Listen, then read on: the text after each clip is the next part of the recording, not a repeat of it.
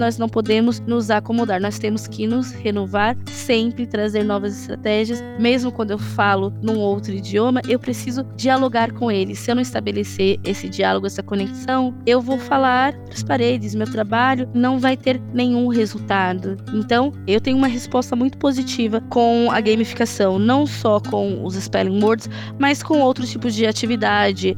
E quando a gente fala de gamificação, eles são os players, eles são os jogadores, os protagonistas. Meu nome é Rafaela Malaquias, sou da periferia de São Paulo, atuo na rede estadual de São Paulo. Eu dou aula de inglês desde os meus 16 anos. A minha formação é em letras, português e inglês. Instituto Claro. Educação. Você já ouviu falar em Spelling Words?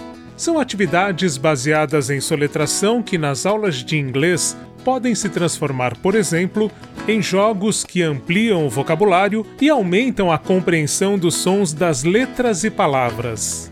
O Spelling Words é um jogo que pode ser feito de diversas maneiras, visa aprimorar as habilidades ortográficas. Ele é um jogo de soletração. Você tem que soletrar baseado na palavra que é dita em inglês, então o aluno tem que fazer esse listening, escutar o que é dito e com base nisso fazer a soletração em inglês. Os spelling words, eles são já tradicionais, mas geralmente ele vem no formato que a gente chama de spelling bee, que é o professor dá uma lista de palavras para os alunos. Esses alunos têm que memorizar essa lista e no dia combinado há uma competição e aqueles que acertarem mais palavras vão avançando de nível até que saia apenas um vencedor. É um ensino muito tradicional, onde tudo parte do professor para o aluno, há pouca interação deles, há pouca participação, é só esse exercício de decorar e repetir. Para a professora, o Spelling Words pode ser utilizado em formatos que estimulem a participação de estudantes ele pode ser sim considerado gamificação se nós colocarmos mais elementos dinâmicos, que nós é, deixemos os nossos alunos participarem mais e brinquemos com isso, deixemos também de uma forma mais leve. Eu gosto de fazer, por exemplo, um hot potato, uma batata quente. A gente começa com um aluno escolhendo quem vai responder, jogando a hot potato por quem vai responder, e esse que vai responder, ele é desafiado com uma palavra. Se ele acertar, ele pode escolher quem vai ser o próximo. Também fazendo um tic-tac-toe, um jogo da velha.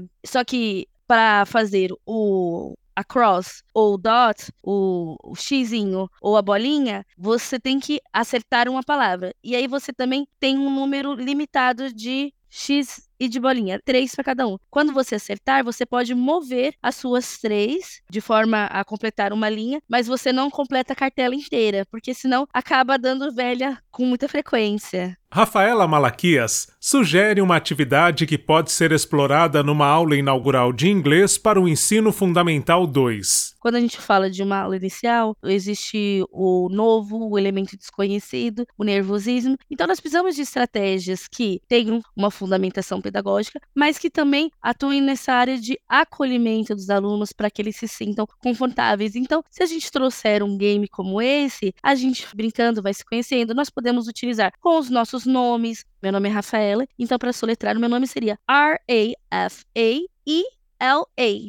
Esse som, principalmente do I, que é a vogal e em português costuma causar confusões com os alunos. Escuta i, ele vai associar automaticamente com a vogal i no português. Então, o spelling word é legal também porque gera essas pequenas confusões, porque nós estamos falando de um idioma diferente, com fonemas diferentes, fonemas que às vezes nem existem na nossa língua materna. Então, dá a eles a chance de dissipar essas pequenas confusões, entender que essa confusão é sim natural, mas que agora a gente está falando de um novo idioma, então esse fonema vai ser atrelado a um novo signo, a uma nova letra, e eles conseguem visualizar isso mais claramente.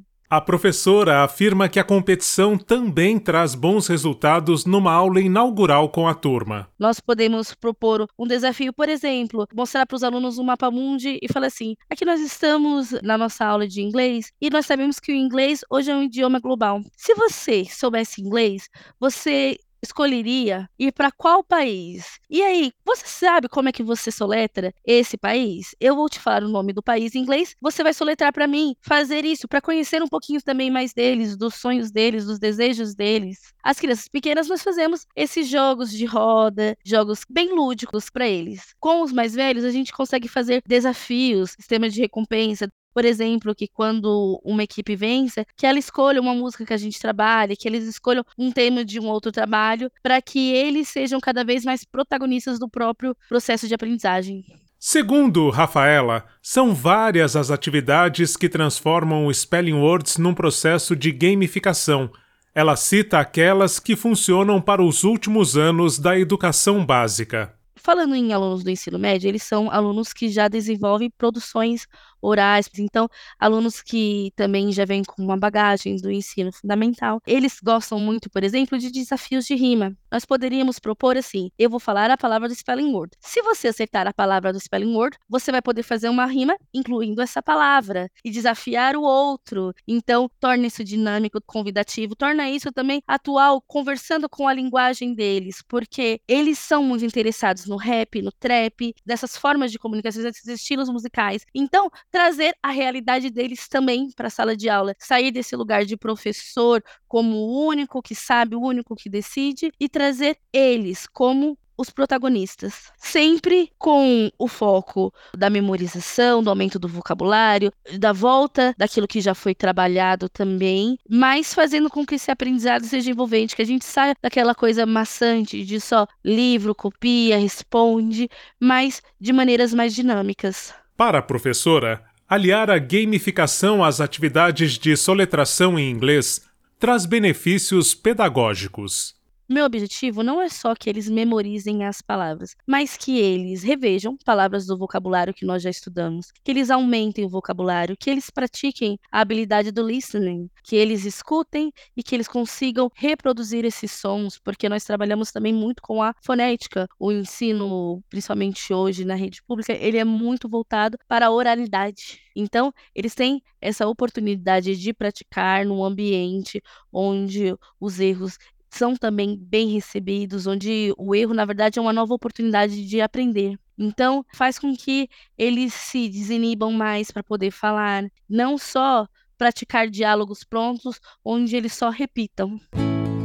Para a Rafaela Malaquias, os jogos de Spelling Words ajudam desde a alfabetização até as aulas que buscam uma melhor pronúncia da língua inglesa. A professora defende atividades de gamificação como uma forma de atrair mais a atenção de estudantes para as aulas. Marcelo Abude para o podcast de educação do Instituto Claro.